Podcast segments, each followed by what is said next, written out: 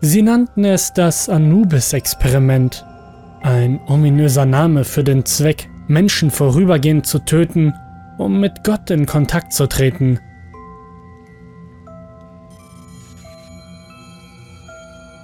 Wie sich herausstellte, war ein Erfolg das schlimmstmögliche Resultat für das Projekt.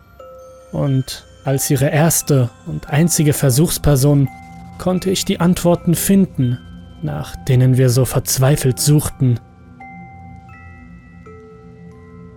20 Minuten waren alles, was ich bekam. Einer der verschrobenen Ärzte in der Einrichtung führte ein neues Medikament ein. Er erklärte, es sei ein antimyotonisches intravenöses Kühlmittel, etwas, das meine Zellen vor dem Absterben bewahrt. Nicht, dass mir diese Worte etwas sagten. Ich war ahnungslos, aber sehr bereitwillig. Es hört sich verrückt an, sich freiwillig und ohne Sicherheitsgarantien so nah an den Rand des Lebens zu begeben. Aber nachdem man bei mir Amyotrophe Lateralsklerose ALS diagnostiziert hatte, war ich verzweifelt auf der Suche nach Antworten. Mein Körper verfiel zusehends und nahm Tag für Tag einen Teil von mir selbst weg.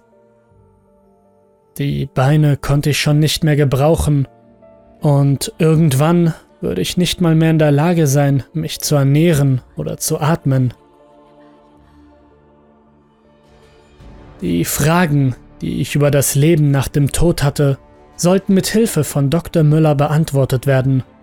Einem Mann, der eher an eine Frankenstein-Figur als an einen echten Arzt erinnerte. Er war ebenso exzentrisch wie genial. Mit dem Versprechen, Antworten auf die entscheidenden Fragen zu erhalten und einem ansehnlichen Gehaltscheck, meldete ich mich umgehend an. Nur wenige Stunden, nachdem ich mich für das Experiment registriert hatte, erhielt ich einen Anruf von Dr. Müller persönlich. In einer Geschwindigkeit, die ich noch nie zuvor in einer regulären Klinik erlebt hatte. Er bat darum, dass ich mich mit einem Psychiater treffen sollte, der meinen geistigen Zustand überprüfen würde, um Selbstmordkandidaten und religiöse Spinner auszusortieren. Am Tag des Experiments wurde ich an mehr Kabel angeschlossen, als ich Hautfläche zur Verfügung hatte. Diverse Maschinen, die ich nicht einmal ansatzweise verstehen konnte, wurden um mich herum aufgestellt und gaben akustische Signale ab, um allen mitzuteilen, dass ich noch am Leben war. Sie würden während des Experiments eine Kraniotomie durchführen müssen. Dabei würden sie meinen Schädel öffnen und mit Elektronen herumstochern, um zu sehen, ob irgendwelche Aktivitäten stattfanden, während ich betäubt war. Müller hielt eine kleine Nadel mit einer klaren Flüssigkeit in der Hand. Komischerweise hatte ich etwas Offensichtlicheres erwartet, um mich zu töten. Vielleicht ein gewaltiges Gerät mit einer grünen, blubbernden Flüssigkeit, die im Dunkeln leuchtet oder irgend sowas in der Art. Aber so wie es war, wirkt es ein wenig antiklimatisch. Das wird sehr weh tun, sehr weh. Das ist ihre letzte Chance, sich noch einmal zu entscheiden, sagte Müller ruhig und wusste genau, dass ich nicht aufgeben würde. Ich hatte alle Papiere unterschrieben und war über die Prozedur, die Unannehmlichkeiten, die Reha und die Zeit, die ich unter dem Mikroskop verbringen würde, aufgeklärt worden, wobei jeder Aspekt meines Wesens untersucht wurde. Schmerzen waren nichts, was ich fürchtete. Aber ohne Antworten zu sterben, das wäre die reinste Tortur. Aber Sie haben mir doch schon den Kopf rasiert, scherzte ich. Wenn ich schon sterben musste, wollte ich, dass meine letzten Worte wenigstens amüsant waren, aber niemand schien diese Meinung zu teilen. Kurzerhand injizierten sie mir die Substanz in den Arm. In der Sekunde, in der die Flüssigkeit in meine Venen gelangte, brannte es. als wäre eine Kolonie von Feuerameisen unter meine Haut gekrochen. Es vergingen nur ein paar Sekunden, bevor mein Herz stehen blieb. Ein Moment des Schmerzes einsetzte und schließlich Dunkelheit eintrat. Die Menschen sprechen immer von dem weißen, grellen Licht, das sie während einer Nahtoderfahrung wahrnehmen, von dem ekstatischen Gefühl des Friedens und davon, wieder bei geliebten Menschen zu sein. Das ist nicht das, was ich erlebt habe. Ich schwebte einfach in einer endlosen Leere umher, losgelöst vom Konzept von Raum und Zeit, nicht existent und nicht besorgt darüber, wieder ins Leben zurückzukehren. Minuten, Stunden, Tage, Wochen, Monate, Jahre hätten vergehen können, doch nach einer Ewigkeit in der Leere würde ich weiter ins Jenseits katapultiert. Himmel oder Hölle, ich hatte mich auf die falsche Seite des Lebens begeben. Das Jenseits nahm die Form eines schwach beleuchteten Zimmers an. Ich trug einen Krankenhauskittel, in dem ich gestorben war, aber meine Beine funktionierten wieder und ich konnte mich wieder aus eigener Kraft fortbewegen, als hätte es meine Krankheit nie gegeben. Ich war schon seit über einem Jahr nicht mehr gelaufen, aber ich war nicht erfreut darüber. In der Tat konnte ich keinerlei Emotionen empfinden. Ich existierte einfach in dem unendlich großen Raum, ohne Angst, ohne Neugierde ohne Zorn. Gar nichts. Meine nackten Füße fühlten sich nass an, als ich über den Boden lief. Ich konnte nicht erkennen, woraus er bestand, aber er war weich und pulsierte mit jedem Schritt unter mir. Die Art und Weise, wie der Raum beleuchtet war, wirkte sonderbar. Es gab keine erkennbaren Lichtquellen, aber alles schien gleichermaßen hell zu sein. Als ob jede Oberfläche für sich selbst beleuchtet wäre. Eine Stelle leuchtete jedoch heller als der Rest. Eine Zahl, die an die Decke geschrieben war. 4 Milliarden 815 Millionen 162.341. Während ich mich herumbewegte, wurde mir klar, dass die Wände und die Decke schmaler wurden, bis zu dem Punkt, an dem der Raum nicht größer als ein Schiffscontainer war. In der ganzen Konfusion bemerkte ich nicht das einzige Möbelstück, das den Raum schmückte. Ein bizarrer Stuhl aus Fleisch und Knochen. In dem Stuhl saß ein ausgemergelter Junge, der sich gerade noch so am Leben halten konnte. Schwarze Ranken verbanden ihn mit der Umgebung und peristaltische Strömungen liefen von ihm aus. Der gesamte Raum nährt sich von dem Kind. Der Anblick einer so schwachen Darstellung des Lebens ließ mich fast vergessen, dass ich gerade getötet worden war. Doch ich war nicht in der Lage,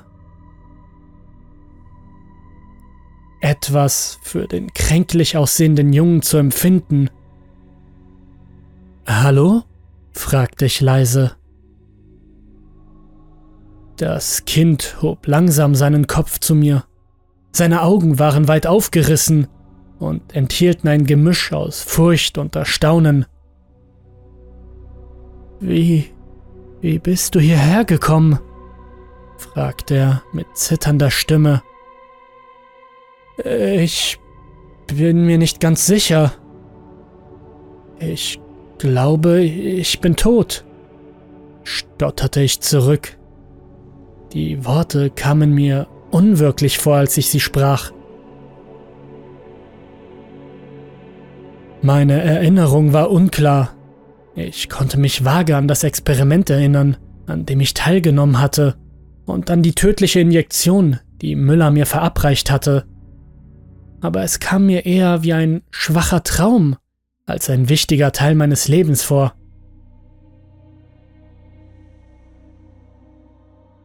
Bist, bist du einer von ihnen? fragte er nervös. Einer von... Ich konnte den Satz nicht zu Ende bringen. Irgendwie wusste er, was ich sagen wollte. Du, du darfst nicht hier sein. Sie werden uns finden.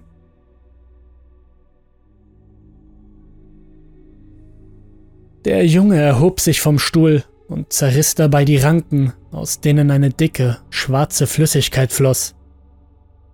Er schien erstaunlich beweglich zu sein, bedenkt man, dass er hauptsächlich aus Haut und Knochen bestand.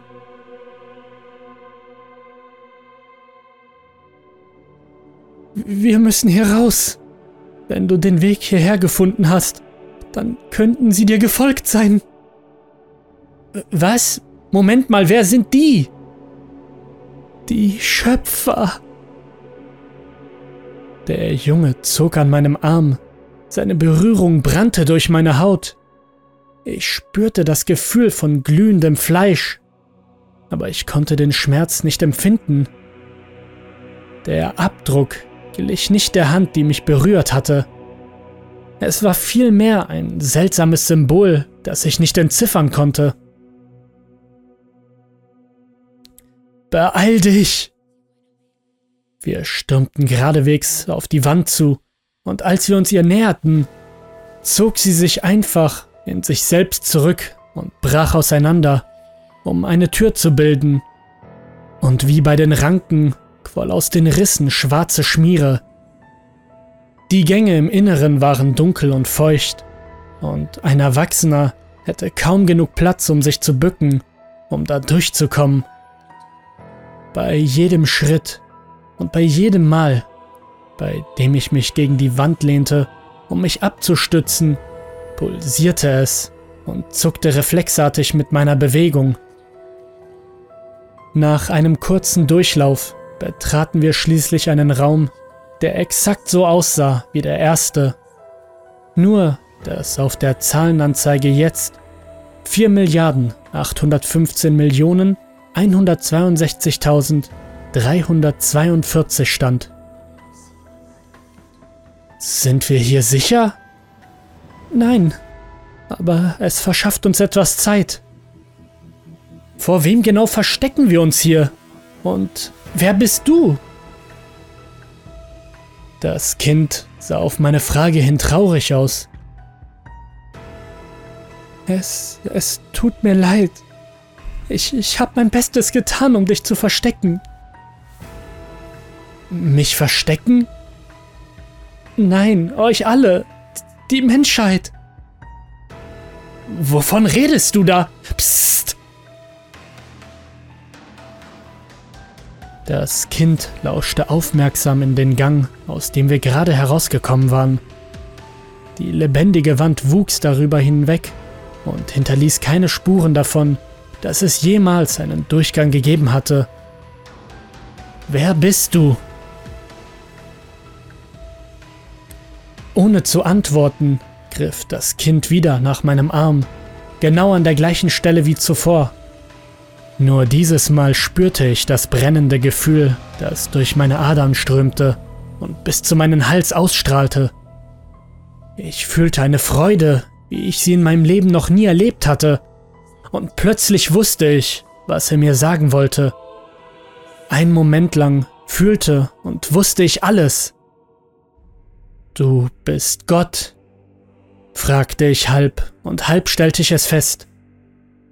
Das ist nur einer der vielen Namen, die mir von meiner Schöpfung gegeben wurden.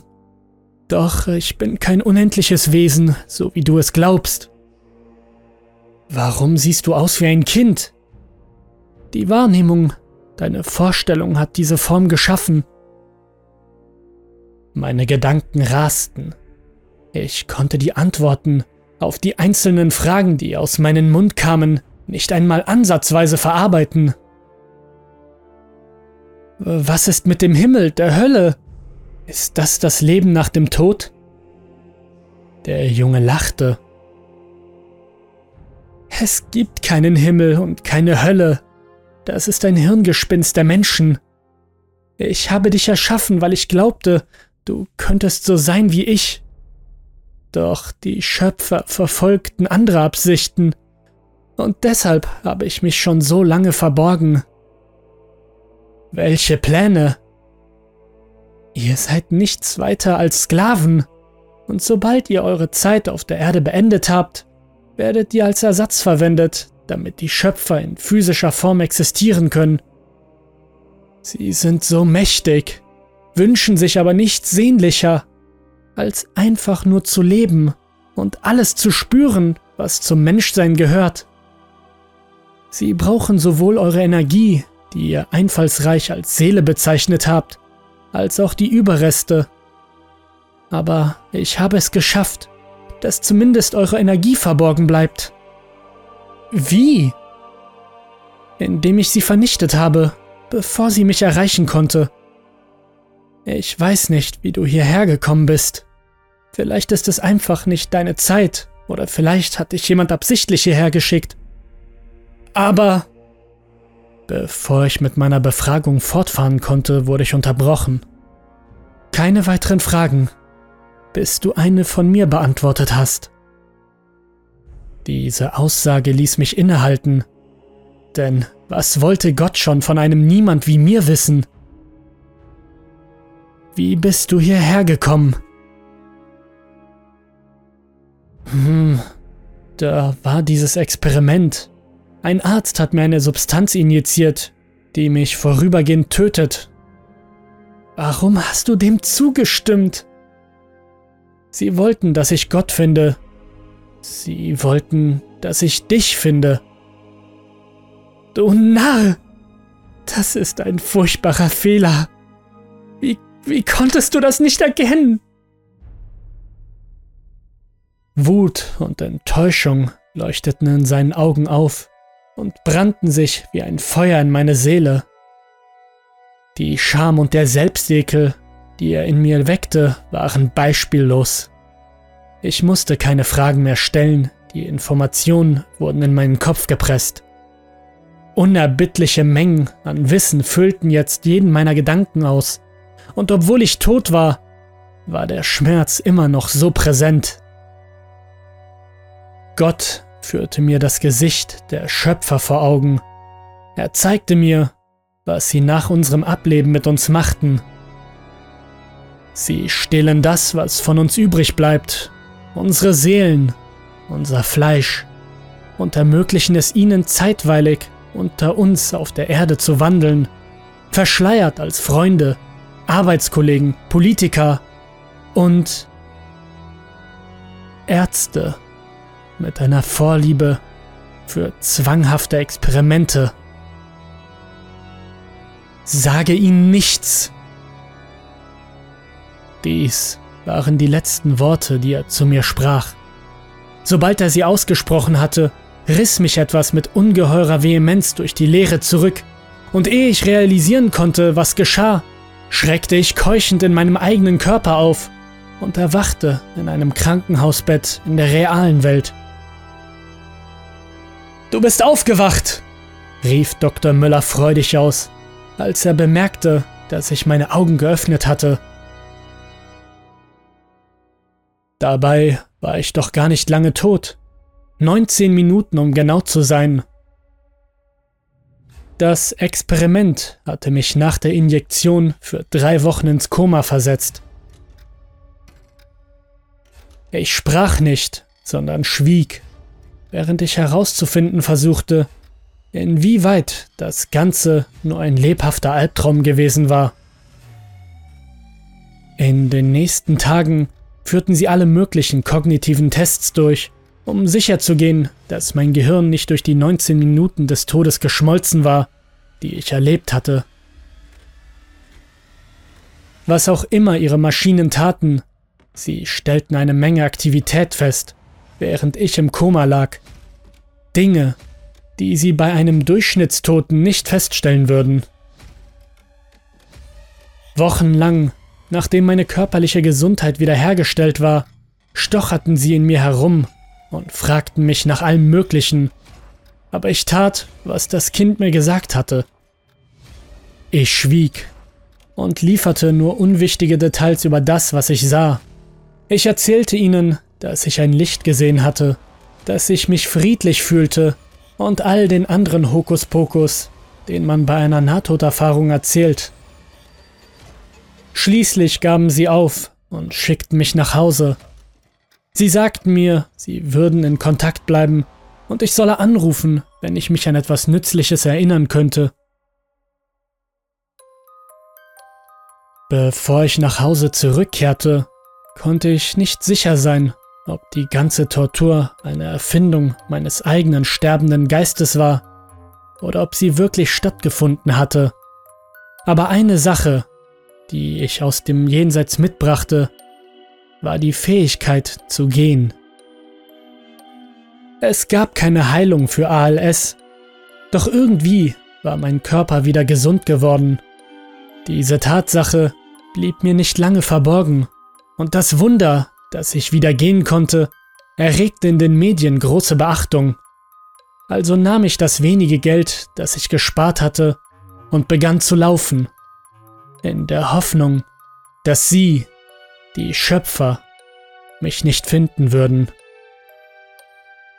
Der einzige Weg, ihnen zu entkommen, ist es zu sterben und Gott meine Seele zerstören zu lassen. Vor einem Jahr hätte ich mich gerne umgebracht, um der Folter zu entgehen, die sie für mich bereithalten. Aber der Tod ist zu einem furchterregenden Konzept geworden, weil ich weiß, dass auf der anderen Seite nichts für uns übrig ist.